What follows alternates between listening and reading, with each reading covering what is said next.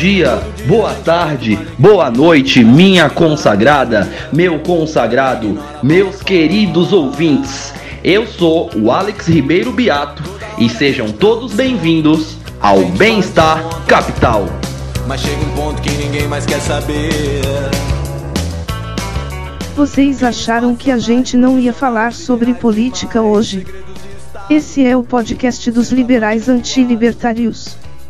E editor, já que tu é liberal, libera o play aí pra mim por favor kkkkkk. Tem muita gente se queimando na fogueira e muito pouca gente se dando muito bem. Isso me sugere.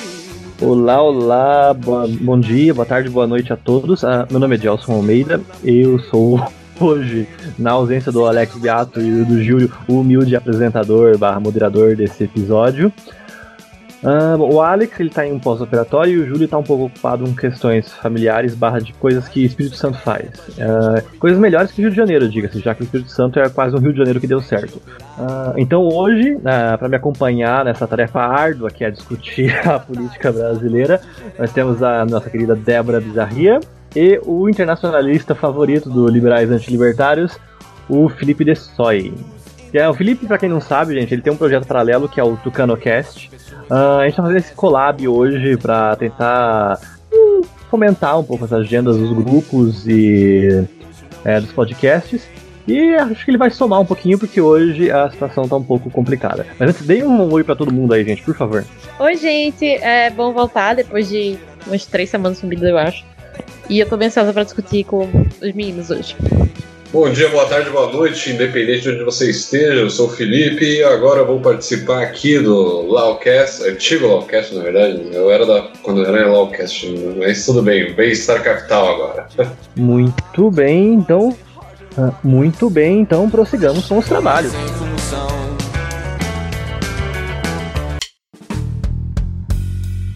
Já dizia Jefferson que o preço da liberdade é a eterna vigilância, então aproveite o próximo bloco para saber mais o que seus políticos têm feito. Começa agora, o Político Público. Bom, gente, é, com esse nosso primeiro tema de hoje, novamente, mais uma vez, eu sei que vocês estão cansados, eu também estou cansado, eu juro pra vocês que eu estou cansado. Nosso tema de hoje é o presidente Jair Bolsonaro.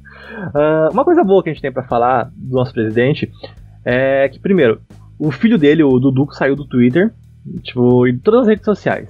Aparentemente isso é algo bom, eu não sei o que motivou, ninguém sabe o que motivou, mas uh, eu tô aproveitando esse pequeno momento de tranquilidade para analisar com um pouco mais ênfase as posturas do presidente. E pelo que eu tô vendo hoje, pela essa reunião da BRICS que teve, ele tá um pouco mais pragmático, ele tá um pouco mais é, solícito e disposto a dialogar internacionalmente, internacionalmente. Ele afirmou que ele não vai participar da guerra comercial com a China e os Estados Unidos. Ele falou que o Brasil vai negociar com todo mundo. Ele apertou a mão do Putin. Ele apertou a mão do Putin. Uh, eu acho que essa postura mais sóbria do presidente é, benéfica internacionalmente, principalmente porque a gente conseguiu implodir a nossa agenda internacional com nossa pauta política e barra ideológica, mas eu não queria falar sobre isso agora. Eu já elogiei o presidente por esse viés dele, agora eu queria questionar um pouquinho o que ele está fazendo no âmbito interno do nosso querido país. Bom, para quem não sabe, o nosso presidente, há uns dois anos atrás, ele conseguiu tomar de assalto o PSL, que era o antigo partido do, que ia ser o partido do Livres, né? Daí tem toda a questão do Bivar e do filho do Bivar, uh, cada um com o seu é, mérito e etc. Mas de todo jeito, Bolsonaro entrou no PSL. Daí veio toda aquela agenda bolsonarista, agenda anti-PT, e criou-se o fisiologismo de direita que hoje a gente já fez vários programas falando que está ruindo. Ok. E parece que a rachadura mor, né, a grande ruptura do PSL se deu essa semana com os filhos do Bolsonaro afirmando que eles vão se retirar, do, vão sair do, do PSL e o Bolsonaro afirmando que ele vai sair também e ele vai criar um novo partido, e o nome desse partido é Aliança pelo Brasil. Muito bem, muito bem. Agora, primeiro ponto é. Esse nome é muito melhor do que a antiga sigla que o Carluxo tinha falado, que era Partido Nacional. alguma coisa. Ah, Partido Nacional Conservador, que ia ficar tipo PNC como sigla. Eu acho. Particularmente, eu acho que o uh, antigo nome seria mais interessante para tipo, é nacional, é conservador, o PNC seria interessante para a família Bolsonaro. Agora, enfim, uh, não ficou, né, não vingou. E o que ficou agora é o Aliança pelo Brasil, que é um nome tão cringe quanto, né? Um nome tão clichê, tão brega quanto. Uh, agora, eu não estou surpreso, né? Um nome que condiz com todas as analogias e anedotas que o presidente faz com relacionamento. É um nome que casa com a identidade política do nosso querido presidente e da família dele. Agora, um ponto interessante é que o Bolsonaro ele não quer levar todo o secto é, antipetista aí do PSL com ele. Ele quer levar apenas os fiéis, ele quer levar apenas o núcleo duro bolsonarista mesmo. Quantos. É, agora, qual é o número desse núcleo duro? Eu não sei dizer. Ele estima algo em torno de 100, 130 deputados. E, particularmente, eu acho que não vai chegar nem a 30. Então, o impacto que essa eventual migração vai ter na base política do presidente ou na disponibilidade que o presidente vai ter em dialogar com os remanescentes, que os que não vão aderir a esse novo partido, é, eu acho que é um ponto que a gente merece, merece um destaque, merece uma conversa aqui, porque particularmente eu acho que isso pode fragmentar completamente a base governamental, que hoje já é precária, hoje ela a base governamental está mais nos ministérios do que na figura do presidente, está mais no Congresso do que na figura do presidente. A questão é, ainda assim, ela tem que ser respaldada pelo presidente da República, que é quem executa e promove políticas públicas e é, preside o país, né? E esse novo partido, essa nova Uh, esse novo ciclo identitário do Bolsonaro, eu acho que pode ser prejudicial para a própria sustentabilidade do governo dele. posso estar errado, posso estar errado. Uh, agora, ah, o principal entrave, pelo que eu estou vendo, é que o Bolsonaro ele também quer levar ah, o benefício do fundo eleitoral que ele trouxe, que ele propiciou para o PSL, né? Porque com, o Bolsonaro, com a entrada do Bolsonaro no PSL e mais uma leva gigantesca de eleitos, de políticos eleitos na onda bolsonarista, o fundo é, eleitoral do, que, o, que o PSL tem direito alcançou a cifra de em torno de 400 milhões de reais. Então o Bolsonaro quer levar esse dinheiro no divórcio. Agora a questão é, ele tem direito? Não sei. Não sei. Agora, ele deveria levar? Não sei também. E, praticamente, eu não acho que vai conseguir, porque esse fundo é do partido e não dos políticos, né? Tipo, o partido que faz jus de acordo com os políticos. Não é uma cota. Tanto é que a Tabata sempre ela falou que ela ia sair do. que ela estava cogitando sair do PDT, ela disse que não, ela não vai levar a cota dela, que ela está procurando um partido exatamente que tem uma boa base, uma boa estrutura já que a cota é, do fundo eleitoral do PDT ficaria com o PDT. Ok, agora 400 milhões realmente é muito, muito dinheiro. Agora um segundo, um terceiro ponto, além da fragmentação e do fundo eleitoral, seria o fato do Bolsonaro ser o presidente da República. Agora, no caso legislativo, a gente tem a questão da janela eleitoral, onde os deputados realmente, os deputados e senadores realmente podem trocar de partidos, ou então é, pedir uma remoção de acordo com perseguição. A Tabata e o Rigoni, mais os outros quatro, eles conseguiram pular a janela eleitoral por conta desse, argumento de perseguição. Uh, os filhos do Bolsonaro, não sei se eles vão conseguir ou se eles vão esperar. Agora, o Bolsonaro, como chefe de executivo, eu não sei se ele consegue ou se ele mesmo pode é, abrir mão ou então ficar sem partido. Acho que eu não lembro se isso ter acontecido na história política brasileira, cara.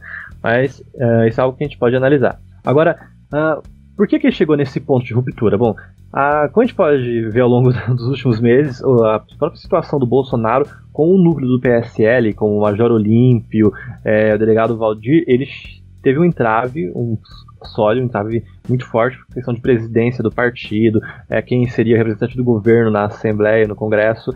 E, bom, chegou a um ponto que o Bolsonaro já falou: não, não quero mais ter que dialogar. E agora a gente está lidando com, essa, com esse divórcio. Eu queria ver qual a opinião de vocês a respeito disso. Que o Bolsonaro precisa de outras metáforas que não de casamento, porque eu não aguento mais. Eu também não aguento mais, cara, mas é o que tem pra janta. É, realmente é um divórcio traumático, né?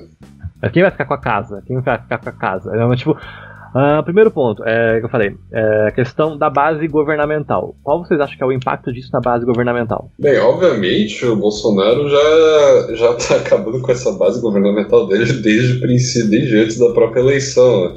A forma como se organizou não, é, não era muito orgânica, todo esse apoio que ele tinha. E eu, fa, eu, eu vou dar esse adjetivo com ele com muito pesar no coração, assim, mas o cara tem uma tendência fascista gigantesca e, e, eu vou falar de novo, eu tenho ódio de falar essa palavra fascista de tanto que o pessoal banalizou. Mas enfim, ele tem esse culto de personalidade tão forte, tão forte, que simplesmente ele faz o fã-clube dele. O Aliança pelo Brasil é isso. É simplesmente ele pegando a turminha dele, saindo do PSL e olhando com cara feia pro lado, né?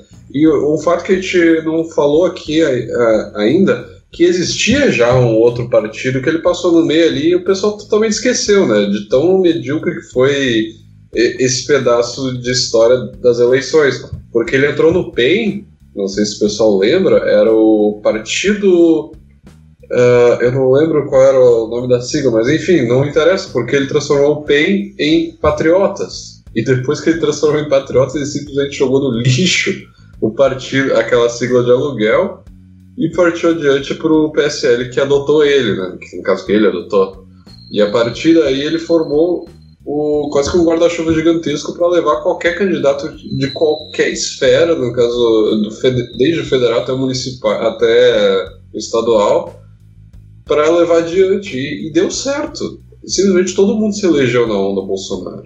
O problema é: alguém sabia que batia as ideias? Ah, eu concordo contigo e eu diria que, tipo, a gente tem que ver até onde o Centrão vai ser fisiologista em tentar ainda negociar com, com o Bolsonaro ou se vai abandonar o barco e deixar eles com o clubinho, né? Eu sinceramente não sei o que, que é pior. É, é fato ainda que ele tem um capital político gigantesco, isso é inegável. O cara conseguiu ganhar do radar, o Andrade, ou como quiser chamar, posto também. É Lula, cara. radar é Lula, mas enfim, ele realmente conseguiu a, a ultrapassar o radar mesmo com o apoio do Lula e mesmo com toda aquela a, o próprio capital político do Lula uh, por trás do radar, ele ainda assim conseguiu ganhar. Então ele não tem um capital político fraco para ter conseguido fazer isso. A questão é, quanto mais ele consegue deteriorar o próprio capital político e os filhos dele conseguem deteriorar o capital político dele, até o ponto em que ele não vai conseguir passar nenhuma das, das reformas mais. Eu acho que essa é a minha maior preocupação, mais do que a porra do partido dele. Desculpa o palavrão. Não, mas esse é um ponto interessante. Tipo, Uh, o protagonismo, a coalizão política, a base governamental, ela está um pouco descentralizada do presidente da República e está focada tecnicamente no Ministério e é, politicamente no Congresso com o Rodrigo Maia e o Alcolumbre. Eles que estão fazendo toda, a maior parte, não toda, mas a maior parte do diálogo é, institucional, é, do convencimento e da política em si. E isso é bom, cara. É, é política não pode ser demonizada e, bom, eu não tô vendo muito presidente fazer isso, porque na época da Previdência, o que ele devia ter feito é, né, para viabilizar uma agenda de reformas é receber cada parlamentar e falar: eu estou disposto a dialogar com todo mundo. Dar um gesto simbólico, o que seja. Ele não fez. Em vez disso, ele foi lá só. Ele, ele não foi no Congresso para defender a reforma da Previdência, mas ele foi lá para defender um, alguma coisa de CNH. Ah, que dobrava os pontos da CNH. Aquela que dobrava os pontos da CNH. Ele foi defender o projeto de lei. Ele entregou pessoalmente, na verdade. E então o, a agenda de critérios do presidente da República em questão política, em questão do diálogo com o Congresso, sempre foi questionável, para dizer o mínimo, né? Agora, com essa ruptura, com essa fragmentação na própria base, ou então no que deveria ser a base dele, eu questiono se ele vai ter algum poder, ele vai ter, se ele vai ter alguma representatividade, ou se ele não representatividade ele vai ter. É, se ele vai ter alguma espécie de significância ou de capital político para promover qualquer coisa. Porque pelo que eu tô vendo, se isso der certo, se essa agenda dele, se esse partido for para frente, ele vai se isolar cada vez mais, e o poder de gestão pública brasileiro no âmbito federal vai ficar na mão do Congresso, já vai virar tipo um eu, parlamentarismo branco. Inclusive, como já tá, mais ou menos, né? Inclusive, é, eu acho que essa, as próximas eleições vão acabar sendo um teste pro, pro governo, né? Ver se a onda dele ainda continua ou se vai arrefecer. E aí vai determinar o resto da, da governabilidade dele. Porque se a onda bolsonarista tiver re, reduzir agora né, depois de dois anos, uh, o Centrão volta a ter mais poder de barganha e aí, ou ele vai negociar, o governo vai ficar paralisado. É. Eu imagino que possivelmente ela vai decair conforme o, o mandato dele vai andar agora, mas isso é mais ou menos uma popularidade não de eleição.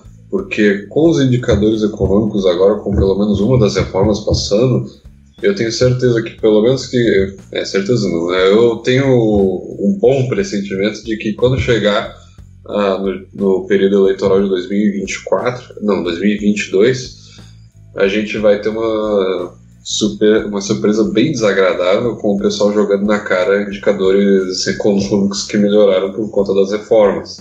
Então eu imagino que essa popularidade volta. Isso é uma verdade. Não, isso é uma verdade. Ah, gente, se para pra pensar que a gente tá só em um ano de governo, cara. Tipo, a gente tá 11 meses de governo Bolsonaro. A gente tá nesse nível de desgaste, nesse nível de tensão.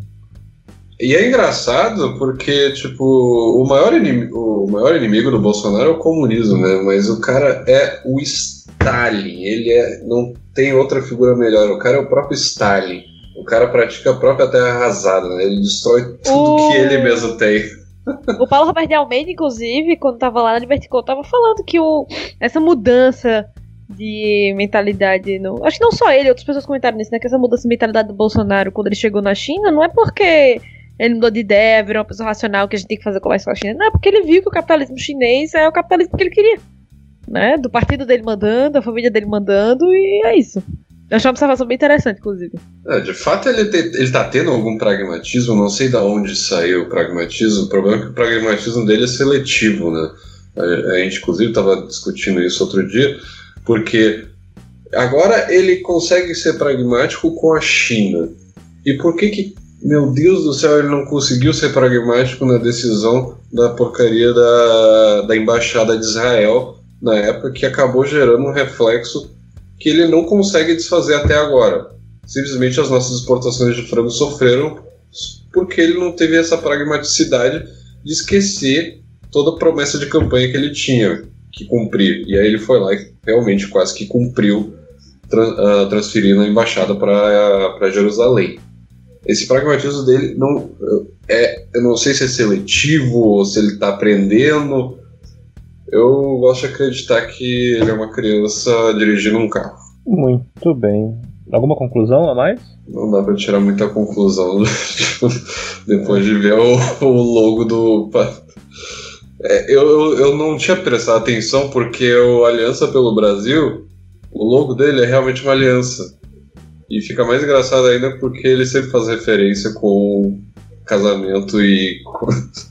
Não, mas tá, é óbvio que ele tá. que foi ele que escolheu o nome, cara. É óbvio que ele escolheu o nome. Eu não tenho palavras pra isso.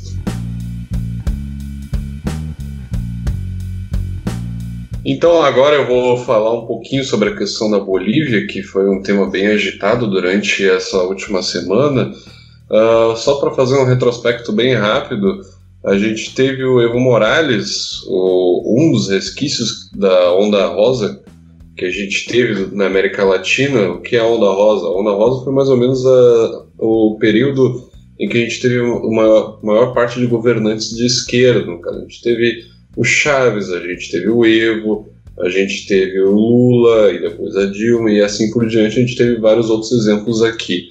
E o Evo Morales se aproveitou de vários fatores que acabaram contribuindo com o decorrer do que aconteceu de hoje com reflexos do passado. Um deles era o boom de commodities que aconteceu, que ele, ele aproveitou e isso com certeza conseguiu ajudar muito a economia boliviana. Isso na verdade é um, é um positivo para ele e não tem como dizer que ele fez errado em aproveitar o boom dos commodities para ajudar a parte social. Só que contudo, uma vez que você prova um pouco de poder, parece que a gente acaba esquecendo um pouquinho de que existe uma coisa chamada democracia e alternância de poder. Então ele passou, ele teve um plebiscito para conseguir a reeleição dele, ele também teve uma nova constituição no período dele. E depois da, do primeiro plebiscito, ele conseguiu ganhar a chance de se reeleger. Contudo, na, no segundo plebiscito que ele teve, em 2016, nesse segundo plebiscito ele perdeu Perdeu por uma margem pequena, mas ainda assim perdeu é, por 51%. Mas aí o que ele acabou fazendo foi partir para o STF deles, mais ou menos, que acabou, ele acabou alegando o direito humano de que ele poderia se reeleger, de participar do processo político. E a partir disso já teve mais algum um outro grande problema, que é que ele ignorou a vontade do povo. Mas então, chegamos até hoje, até hoje não, até esses últimos seis meses, que a gente teve é, a, a, participação dele no processo político contra o Carlos Mesa, e durante a eleição aí começa a, a feder. Por quê? O que aconteceu? Durante o período, durante a, o período eleitoral, quando eles estavam fazendo a contagem de votos e lembrando lá a, o voto impresso, a, a gente teve um período em que a contagem de votos foi interrompida por um período de quase que 24 horas. E depois voltou e ele tinha simplesmente ganhado por uma margem gigantesca de mais de 10%, que é o que ele precisaria para ganhar em primeiro turno. E muita gente, muitos engenheiros inclusive, acabaram questionando aquele resultado. E através do questionamento a gente teve vários protestos e depois desses protestos uh, chamaram uma auditoria da OEA e o Evo concordou com a auditoria da OEA, porque se ele não tivesse concordado ficaria meio que escancarado que ele estava aprontando alguma. E o que a gente teve depois do, de finalizado o relatório do OEA, e eh, eu só vou falar um pouquinho do relatório do OEA antes da gente prosseguir de, na história. A gente, o, o relatório da OEA teve os objetivos, um dos objetivos, ou uh, quatro, ele teve quatro objetivos. Uh, auditar a autenticidade e confiabilidade das atas de escrutínio, que no caso as atas, as atas eleitorais, que nem a gente tem aqui no Brasil, Uh, também auditar o plano de custódia integral de todo o material eleitoral, atos, registros, registros de eleitores e o que eles chamam de papeleta, que é o votinho impresso. Uh, auditar a infraestrutura e funcionamento dos sistemas informáticos utilizados na transmissão de resultados preliminares e finais, o que eles chamam de TREP, e também auditar o fluxo dos dados contendo resultados eleitorais preliminares e finais. E aí eles averiguaram cerca de 250 denúncias feitas via e-mail, via física, e acabaram chegando pelo menos algumas a várias conclusões, na verdade. Se você olhar o relatório da OEA, você vai ver que eles, ele tem uh, vários pontos e através de vários pontos eles vão mostrando conclusões parciais do que aqueles pontos demonstram. No caso, é, no caso aqui sobre o TREP, eles tiveram a conclusão de que ele não foi 100% monitorado durante todo o fluxo de dados que teve.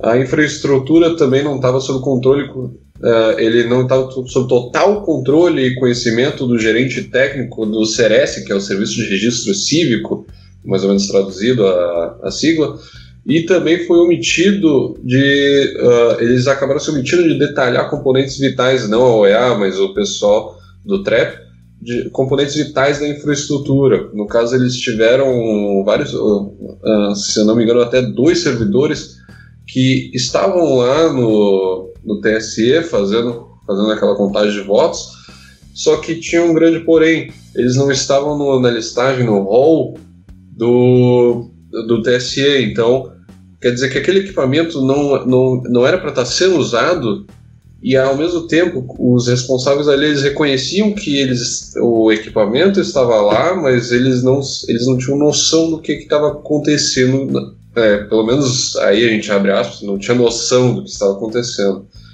E enfim, essa é uma das conclusões preliminares. E aí, aí, tem mais algumas outras questões, como análise do fluxo de dados, mas aí eu vou deixar para o pessoal avaliar melhor o relatório da OEA.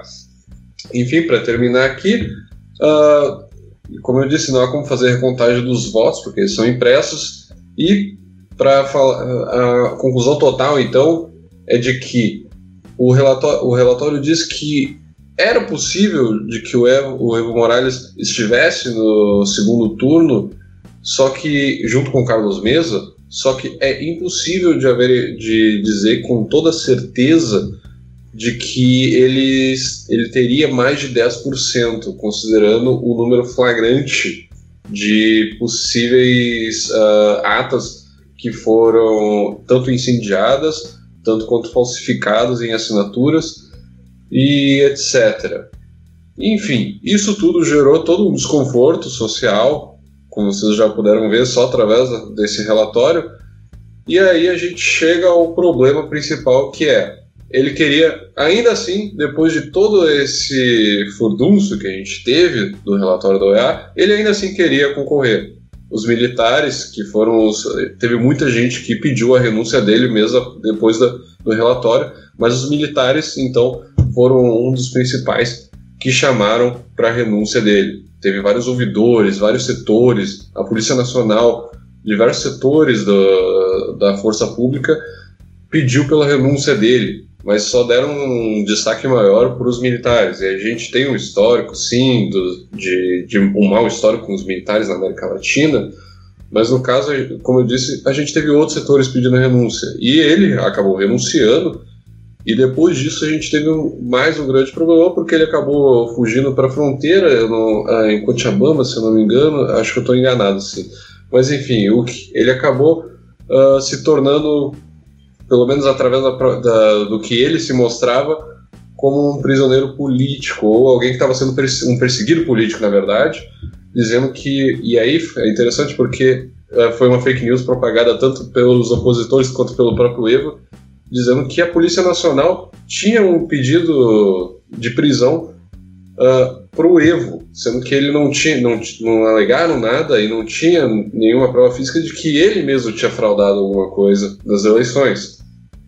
E aí a gente chega uh, perto do final agora, onde a gente tem o México que deu asilo para o Evo Morales. Agora não, ele já saiu de lá, ele passou pela Argentina, o Brasil, eu não sei se o Brasil forneceu espaço aéreo, mas a gente teve todo um desconforto regional exatamente porque Uh, muitos países não queriam dar o espaço aéreo para que ele pudesse transitar, mas aí depois de um certo tempo ele conseguiu negociar a chegada dele até o México que, e hoje ele deve estar asilado lá já. E agora uh, eu deixo para os meus depois desse monólogo gigantesco eu deixo para os meus colegas aí uh, darem seus pareceres sobre a questão de como está a Bolívia agora e o que, que acharam pelo menos dessas informações. Uh, essa questão da instabilidade da América Latina a gente já abordou antes, né? A gente viu que o fim do boom dos commodities teve um impacto realmente avassalador na né? estabilidade democrática, porque os países latino-americanos é, tiveram a sua capacidade de se financiar reduzida drasticamente, eles tiveram sua capacidade de diálogo, de postergar escolhas políticas reduzida. Eles realmente eles agora estão obrigados a ter que lidar com as consequências dessa geração da onda rosa, desse boom de commodities.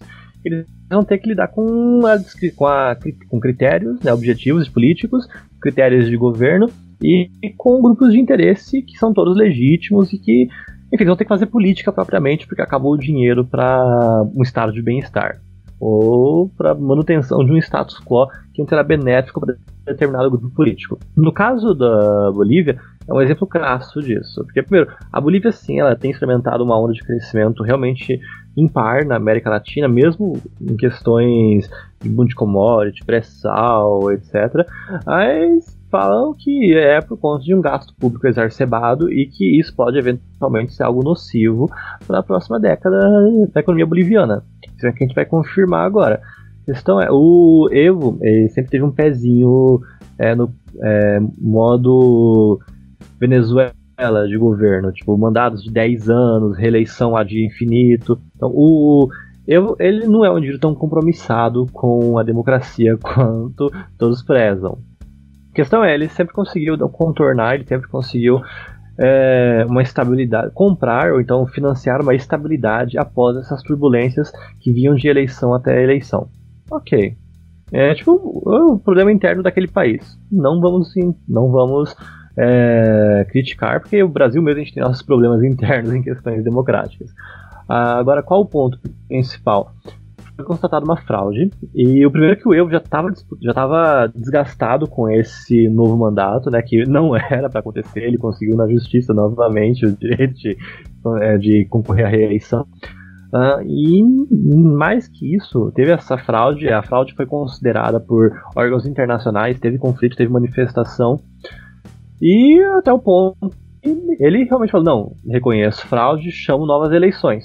Muito bem chamou novas eleições, poderia ter acabado aí. Poderia ter sido tipo, democraticamente viável, instituições prevaleceram, é, gatilhos antifraude é, gatilhos de proteção de democracia foram é, ativados e executados com sobriedade.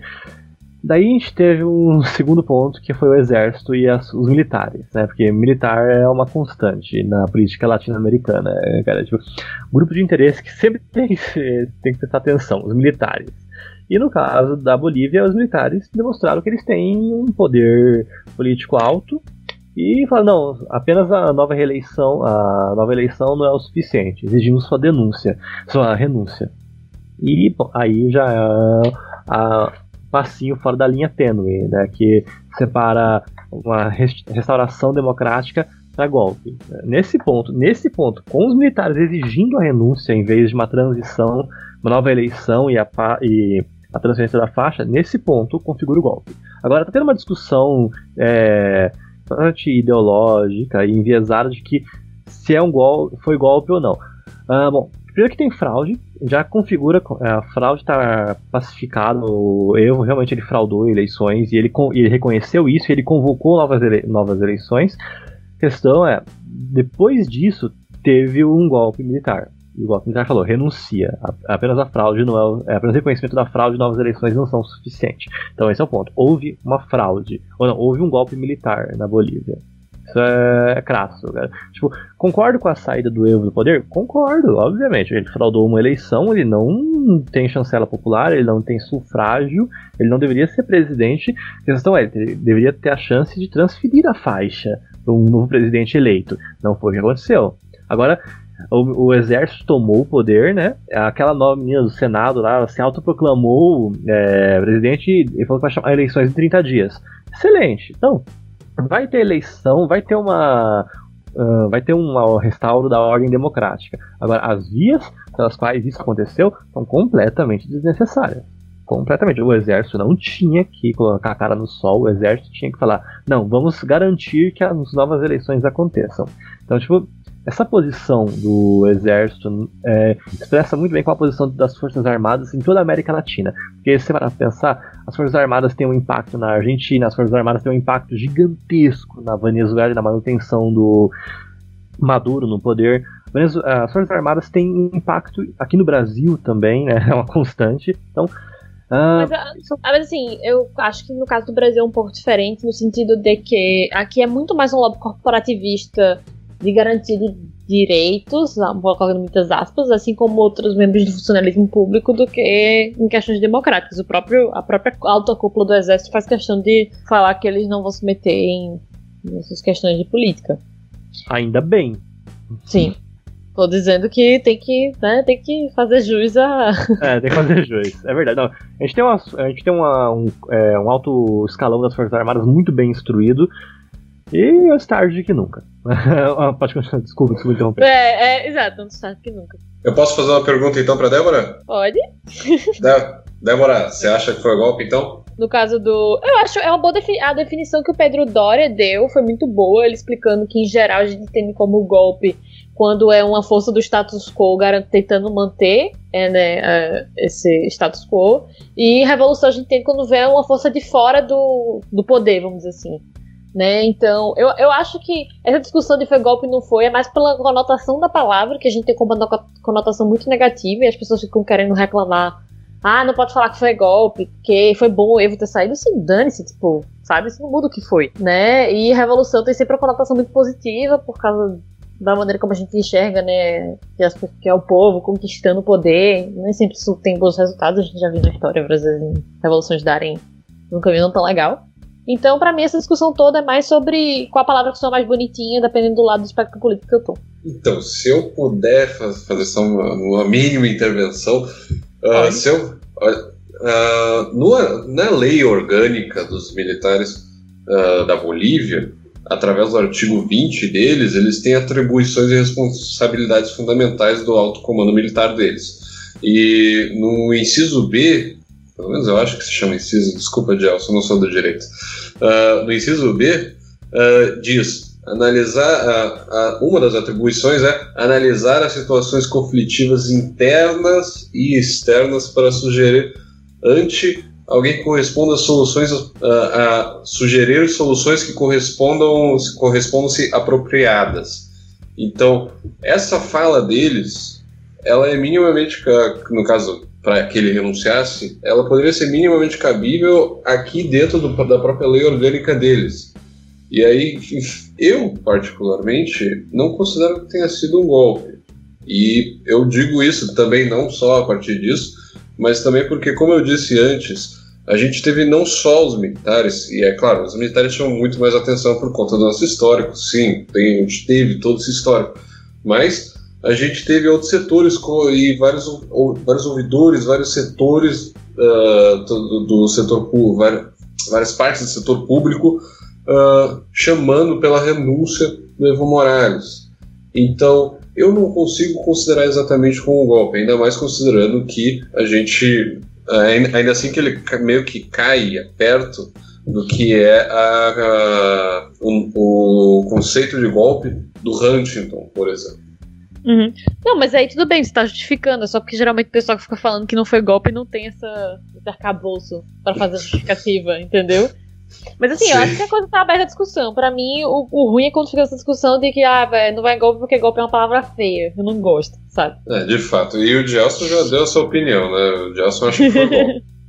Cara, eu reconheço é, fisiologicamente como golpe, porque eu não consigo ver Forças Armadas inter, é, interferindo em uma eleição democrática ou numa atividade democrática executiva, do Poder Executivo, de uma forma não que não seja golpe. Tipo, o militar falar, não, sai, Mano, isso é golpe, cara. Tipo, independente da questão. Ele foi no chefe hierárquico dele e fala, sai. Mano, isso é golpe, velho. Clamor popular. Teve um clamor popular, eu concordo, eu, eu entendo isso. Teve assim, ó, renuncie. A questão é, ele não ia renunciar, mas ele ia sair de todo jeito com as novas eleições. A questão é, mesmo essa saída, que já tava crassa, que ia acontecer, Forças Armadas vieram e falaram, não, sai. Mano, isso é golpe. Ah, mas aí eu discordo. Ele não ia sair de jeito nenhum. Ele ia participar, ele ia ir para um segundo turno com o mesa. Ele ia ter essa cara de pau. Isso pode apostar. Possível. Possível mesmo. Concordo. Mas é, é. Ia ter nova eleição, ele ia ser eleito eventualmente, conseguiria um quarto mandado, ok. Ok. eu, não, isso é uma possibilidade séria. Séria mesmo, cara. É, Mas, tipo, é, é, por isso que eu não entrei nessa discussão nas redes sociais de foi golpe ou não foi, sabe? Tipo, só toca o jogo, minha gente. Segue aí. Não, mas eu concordo com a saída do Evo. Concordo absolutamente com a saída do Evo, gente. Agora, o mecanismo, o instrumento que foi utilizado para a saída do Evo, eu não concordo. É a mesma coisa com a prisão em segunda instância. Concordo com a prisão em segunda instância? Concordo. Concordo com a forma como a prisão em segunda instância foi instituída? De jeito nenhum. Eu sou um formalista? Eu sou um formalista, gente. Eu não tenho nenhuma vergonha de falar isso, porque instituições importam, a integridade institucional importa. Tipo, instituição não deve ser letra morta, não deve ser só um fisiologismo vazio. Tem que valer, tem que ser aplicado, tem que ser exercida. E, tipo, essa questão do Evo é simbólico até. Tipo, eu posso fazer sentido. É, de fato, mas pelo menos a gente tem que agradecer que pelo menos o resto está seguindo pelo menos o mínimo rito constitucional deles. É claro, a Janine, é, é Janine, é, Janine Agnes, ela se autoproclamou tecnicamente, mas aí a gente teve, teve outra grande problemática, aí vem outra grande discussão, mas ela se autoproclamou, mas por que ela se autoproclamou? Porque, bem, não, o poder estava vago e na linha sucessória ela seria a próxima a ascender ao, ao, cargo de presidente. O único objetivo dela, mesmo que ela seja o que aparenta, o que aparenta os tweets dela, pelo menos, é que ela é meio fora da casinha, mas pelo menos ela já declarou que seus objetivos eram só de chamar a eleição nos próximos 90 dias. E para quem não sabe, ela é a segunda vice-presidente, a segunda vice-presidente da Câmara de Senadores deles. É, legitimidade até que tem, ela não é um gato perdido, um gato pingado, então, querendo, né? É, isso com certeza. Né? Agora, a questão é que ela se autoproclamou tecnicamente, mas a gente tem um problemão porque o, partido, os políticos pró-Evo eles estão simplesmente deixando de comparecer dentro da Câmara e a falta de quórum não, permi não permite que ela consiga uh, ter a faixa passada para ela. Então a autoproclamação foi meio que a, a jogada para destrancar finalmente o, a, a máquina pública. Nossa, cara. Tá bom. Tá bom. a gente podia estar tá assim, a gente podia estar tá assim, a gente não tá. O que? Uma é autoproclamado primeiro-ministro? Exatamente. Só em sonho. Mas Só instituições sonho. importam. Instituições importam. Seguidas e blá blá blá. Tá bom, Nossa, beleza. mano, mas eu posso falar, eu prefiro o Bolsonaro no poder do que outro impeachment, cara, de verdade, de verdade mesmo. Eu prefiro o Bolsonaro no poder do que, tipo, outra Dilma, outro, tipo... Olha, eu vou ser, eu vou ser bem sincera, depende de que se depois do impeachment iria vir outro Bolsonaro ou não. Esse é um ponto, eu tô esperançoso, eu tô esperançoso. Será que a gente teria uma reversão à média, sabe? Tipo, uhum. também não... Cara, eu tô vendo... Né? Eu, eu tô vendo essa movimentação, de verdade. Eu tô vendo essa movimentação. Eu tô vendo o povo, tipo, sentar para conversar, todo mundo abaixando as mãos. O Lula tá tentando fazer esse é, nós contra eles de 2014, tudo de novo, e não tá conseguindo quórum, porque o Ciro tá batendo, o Dória tá conversando. Mano, o Dória conseguiu puxar os professores agora com essa. É, essa atualização de 50% em 4 anos da carreira pública do magistério. Eu acho que, mano, a gente tem tudo para sentar e conversar e ser um país decente de novo. É, só tem que começar a conversar com o coleguinha e não deslegitimar tudo, né? Porque a gente tá nessa discussão principiológica, tipo, seu argumento não é legítimo porque eu sou o representante dos valores absolutos da, desse país. Tipo, todo mundo tem um valor absoluto e acha que o outro não é legítimo. Isso não é legal, gente. Isso não ajuda a conversar, isso não ajuda a fazer política. Então, uh, vamos aproveitar agora que a gente tem uma entrevista uh, fenomenal, assim dizendo, com o senhor Paulo Roberto de Almeida. Paulo Roberto de Almeida ele é um diplomata de carreira, professor de economia política no Centro Universitário de Brasília e uma pessoa simplesmente magnífica, porque ele responde todo mundo. Ele até respondeu um Zé Ninguém como eu, né? Então, seguimos agora com o senhor Paulo Roberto Almeida.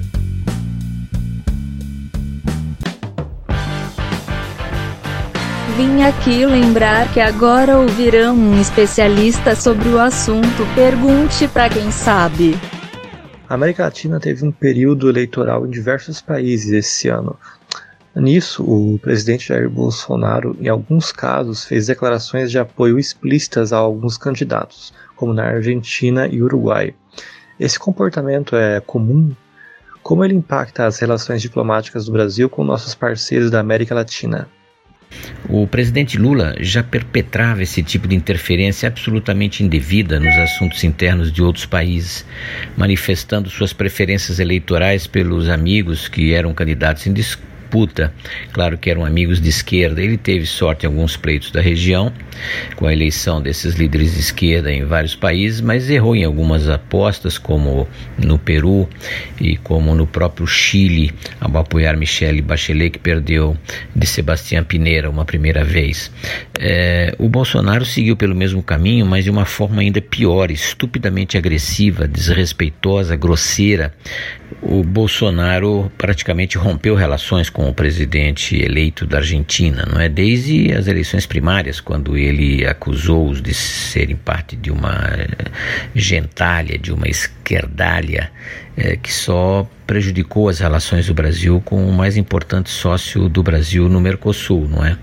Então é, é uma atitude absolutamente inconveniente, tanto no plano diplomático como no da cortesia. Aliás, é contrário às nossas tradições de diplomacia e à própria Constituição que determina a não interferência nos assuntos internos dos outros países, não é?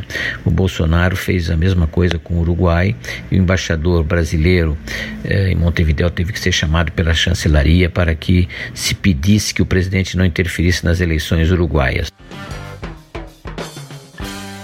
Como o senhor acha que o Brasil, que é uma democracia relativamente nova, deveria se portar comercialmente e politicamente diante de países com amplo histórico autoritário e antidemocrático, porém com uma grande influência econômica?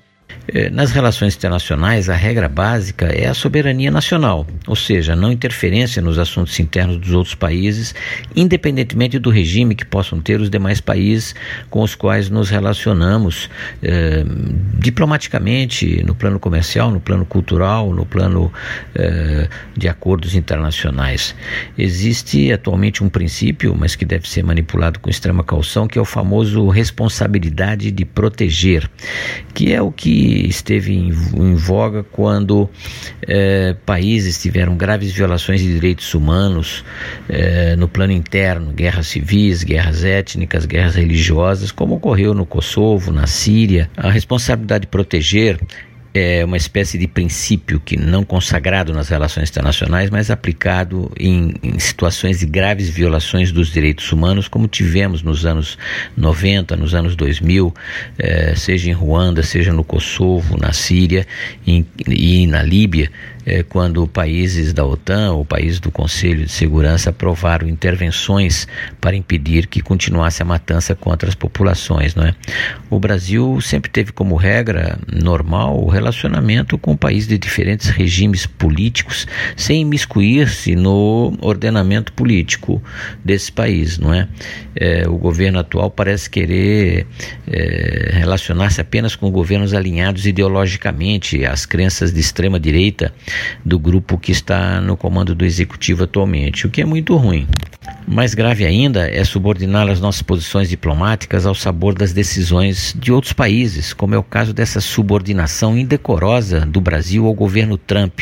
Não é nenhuma relação especial com os Estados Unidos, é praticamente uma submissão da diplomacia brasileira ao presidente Trump, como foi demonstrado pelo filho do presidente, que por duas vezes passeou nos Estados Unidos com o chapéu da campanha de reeleição do Trump.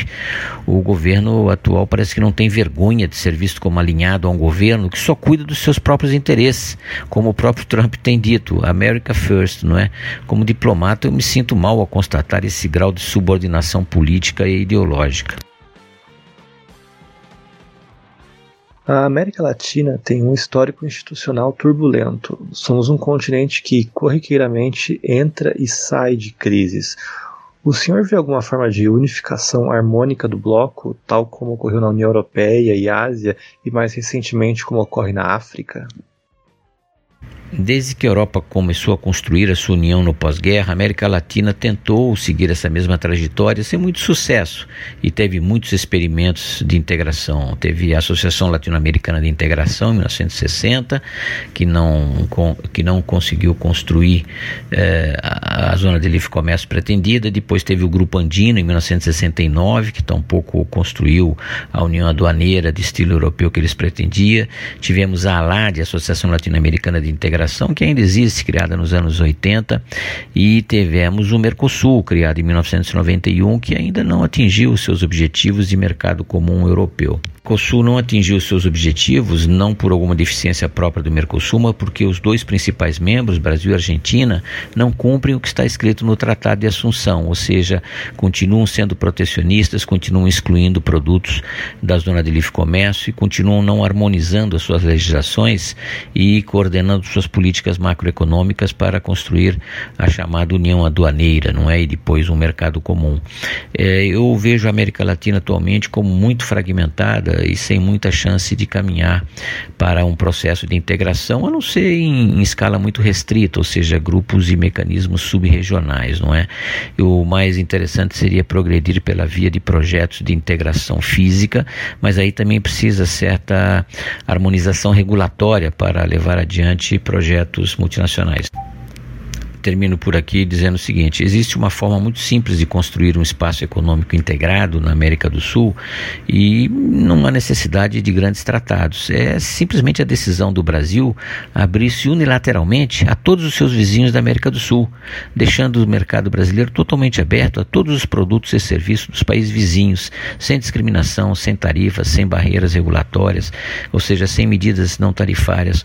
Como a maior economia da região, o Brasil poderia fazer isso isso, mas nós temos lobbies protecionistas que evidentemente continuam a ser profissionistas e não vão querer abrir nosso mercado para os vizinhos regionais. Eu sou pela abertura unilateral e é a melhor forma de unir a região. Para isso é preciso coragem, mas acredito que a gente não tem estadistas na região. Muito bem. Ah, professor, muito obrigado pela sua participação, muito obrigado por é, dividir seu conhecimento com a gente. E agora vamos para as rapidinhas. Bom, tem gente que não gosta, mas a gente até que é chegado numas rapidinhas. Uh, começando agora com o que eu falei agora há pouco, né, com, sobre a postura do Dória. Tipo, Governador João Dória apresenta plano de carreira para professores e aumento de 54% no piso da categoria.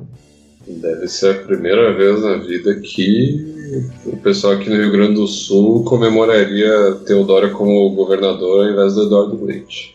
Parabéns, professores. Parabéns, professores. Parabéns, professores.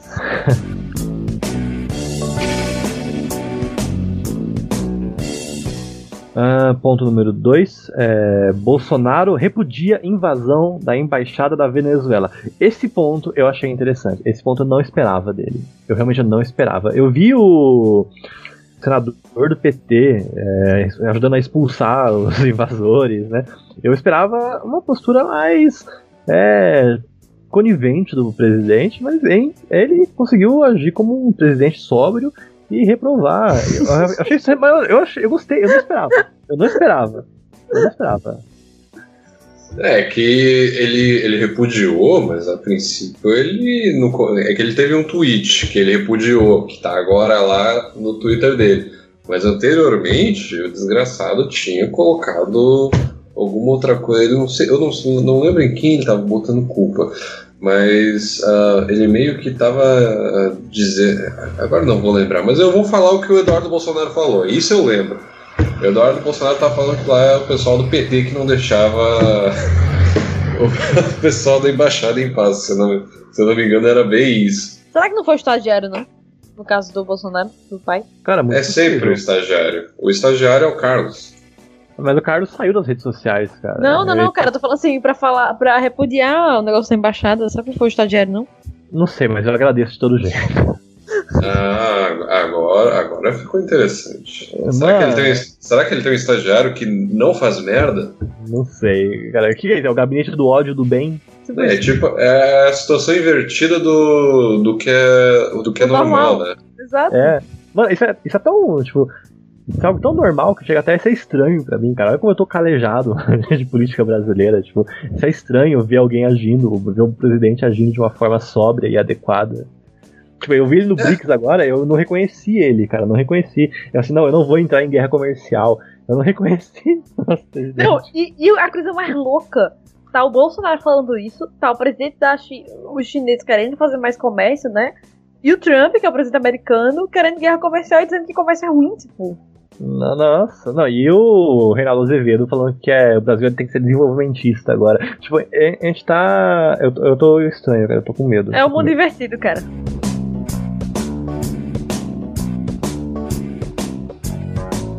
Rapidinha, número 3. Promotora institui cardápio vegano em escolas e diz que alunos devem comer carne com o próprio dinheiro. Tá, esse é um ponto que eu critico cotidianamente, cara, que é tipo o abuso de capacidade postulatória do Ministério Público. O Ministério Público é, ele tem uma cisma de achar que ele é poder executivo ou que é poder legislativo. E isso oh, é um Deus. ponto que eu, eu, eu, Deus, eu reprovo, eu reprovo esse comportamento. E, essa, e normalmente é uma atitude um pouco mais é, sóbria, uma, um, é, um grau de intervenção um pouco mais moderado e técnico, técnico, porque o Ministério Público tem gente bem capacitada e eles conseguem fazer uma intervenção técnica e, e muitas vezes até benéfica para a sociedade. Questão é isso, não muda o fato que esse, esse grau de tecnicidade, essa administração pública deveria vir do governo, da administração pública estadual, do Poder Executivo. Ok, nesse esse caso dessa promotora não é um deles. Tipo, dieta vegana para crianças que mal têm uma dieta de proteínas consistente em casa. Gente, eu tenho criança que eles só conseguem comer carne na escola. Então, esse é um ponto. Tipo, dieta vegana é algo bonito, é algo moralmente aceitável porque não dá sofrimento pros animais. Velho, é, pra mim, isso é aquele típico nojinho de pobre. Tipo, vamos doutrinar os pobres que eles não sabem o que estão fazendo com a vida deles. É, tipo, é, é ridículo. É, é ridículo, isso, é ridículo, é ridículo. É ridículo, é ridículo, cara. Isso é o que acontece quando você deixa um vegano entrar na administração pública. Eu gosto de vegano. Gente, eu gosto de hambúrguer vegano, tá? Só pra deixar claro. Eu acho saboroso, de verdade. Mas é. política educacional, política alimentar, de jeito nenhum, cara. Mas de jeito, ainda mais pra criança, mano. Grupo vulnerável. De jeito nenhum, gente. A dieta dessas crianças já é afetada por causa da condição de pobreza delas. Eles querem vir colocar comida vegana. Mano, mas de jeito nenhum. Gelson, você é vegano? Eu não sou vegano, eu sou um carnívoro de carteirinha. Na verdade, eu tenho um, três fatias de bacon para fazer amanhã. Ainda bem, senão eu tinha ter que encerrar esse podcast. Não funciona assim, cara. Eu tentei ser vegano e eu fracassei miseravelmente depois de uma hora. Começou errado. Comecei errado. Você é vegano, Débora? Eu vou nem me dignar a responder essa pergunta quando você cresce numa família que faz buchada e tripa, pelo amor de Deus, né, minha gente? Olha só, muito bem.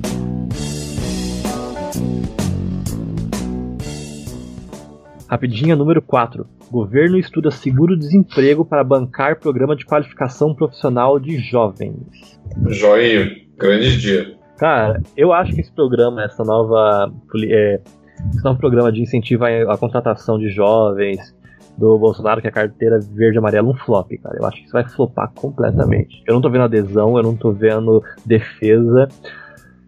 E, bom, primeiro que os modelos de financiamento, ok, é um modelo sensível, eles estão tirando, eles estão tributando em cima de benefícios, né, para poder financiar esse, esses incentivos de contratação e estão jogando um pouco mais de dinheiro é, da administração pública do Tesouro para complementar o resto. Ainda assim, eu não acho que vai ter uma adesão tão grande, um impacto tão grande, cara. Eu entendi o que eles querem fazer. Eles querem, tipo, alavancar é, essa retomada do crescimento que só vai vir de forma sustentável ano que vem quando o baque da reforma da Previdência chegar.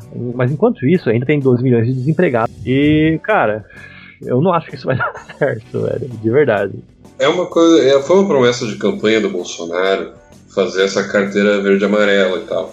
Mas eu não sabia que ela ia ser focada pelo menos para os jovens. E, e, aí começa um grande problema. O, Gelson, melhor que eu, da área do direito, vai saber, né? Porque como é que você vai ter vigente dois tipos de carteira de trabalho e como é que você espera que as pessoas simplesmente como, uh, optem pela verde e amarela? Per, uh, per, aí a gente abre uma aspinhas aí, perdendo direitos, fecha aspas, com a carteira verde e amarela. Simplesmente não faz. Alguém vai morrer no meio desse processo. E quando eu digo alguém, é uma das carteiras, no caso. É ou a CLT morre ou a verde e amarela morre. Alguém vai morrer nesse, nessa história. Não, mas a intenção principal deles era criar tipo, um modelo de contratação, um modelo de trabalho, relação de trabalho paralelo, né? Você tinha modelo de trabalho 1, modelo de trabalho 2. Porque hoje a gente tem serviço, trabalho e acho que é só, é só é, serviço, trabalho e informalidade. E hoje, infelizmente, os informais são é o dobro da contratação formal. Ok, a gente tem que mudar isso de alguma forma. Como? Criando um modelo sui generis, um modelo novo de contratação, um modelo novo formal não pode ser prestação de serviço, né? Então vai ter que ser uma um novo formato de relação de trabalho. Agora, como? Não sei. Mas entende que no princípio da ideia de criar essas duas, duas carteiras, a gente tem um problema por, por que existe essa e por que existe aquela? É, é, é uma pergunta que fica na minha cabeça.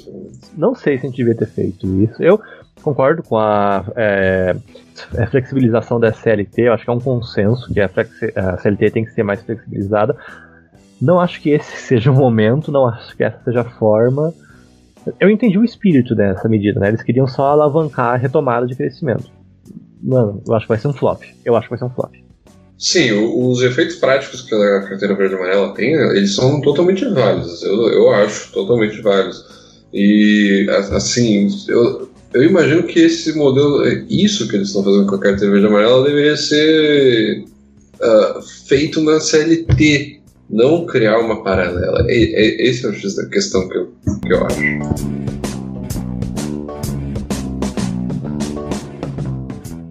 Uh, quinta e última rapidinha. Toffoli intima Banco Central e obtém dados sigilosos de 600 mil pessoas. Tá, primeiro que esses dados sigilosos são dados de relatórios é, de integridade financeira, relatórios de movimentação financeira de agentes importantes do cenário econômico global. Não é tipo 600 mil pessoas a esmo na sociedade brasileira. São 600 mil pessoas que movimentam quantias significantes ou que atuam de forma significante na economia brasileira. Agora, o que, ele vai fazer com esses 600 mil, eu não sei. Pois é, é, é fica uma questão: qual é o limite do poder de alguém do STF? Porque o cara simplesmente intima qualquer, qualquer um e vai conseguindo dados sigilosos assim? Cara, basicamente sim. Só tem que ter o instrumento certo. Tipo, se for via inquérito, ele não pode pedir a esmo falando assim, não, é, me, deixa eu ler. Não, ele tem que ter uma justificativa plausível para isso. Não sei se esse é o caso. Na verdade, eu nem sei como é que ele conseguiu isso, qual, a que critério ele conseguiu isso. Mas o que ele vai fazer com isso eu já não sei, porque eu acho que é informação demais para uma só coisa. Isso, isso tá me cheirando a, a interesses escusos. Não sei. Não sei. Tomara, tomara que ele não Toffoli? descubra que eu tô devendo pro Nubank. Nossa. Que feio, cara. Desculpa, Toffoli. Gente, uh, então acho que foi isso. É muito obrigado a você de casa que ouviu a gente até esse momento. Muito obrigado pela sua é, participação contínua, nossa, nossos comentários nos grupos. E, por favor, se tiver alguma crítica, alguma sugestão, comente, gente. A gente leva em consideração. Ou não, ou não. e participe do grupinho dos do Liberais Antilibertários, né?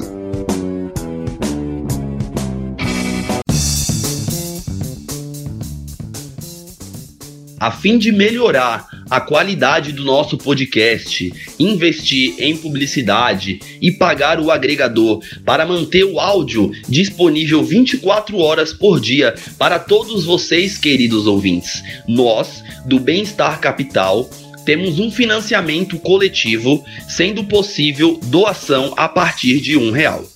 Digite www.padrim.com.br barra liberais antilibertários e nos ajudem da maneira que vocês quiserem e puderem contribuir. De antemão, gostaria de agradecer a todos os padrinhos que já estão doando e estão acreditando no nosso debate de maneira consistente e coesa Lembrando que se você ainda não faz parte do nosso grupo político que nasceu no Facebook, ou se você ainda não curte a nossa página, procure lá Liberais Antilibertários e entre para contribuir com discussões sobre política, economia e filosofia. Estamos disponíveis em vários players online: YouTube, Spotify, iTunes, Deezer, Addict para Android Castbox e SoundCloud. Se vocês quiserem ter um contato mais direto comigo, Alex, com o Dielson, com o Júlio ou com a Débora, tiverem críticas a fazer, sugestões, enfim, quiserem mandar um texto, alguma declaração de amor, mande um e-mail para liberais anti temudo que responderemos com muito carinho. Acharam que eu não voltaria? Aqui estou, meus consagrados. Obrigado pela audiência. Lembre de recomendar esse podcast aos amigos. E não se esqueçam, a agenda republicana vive.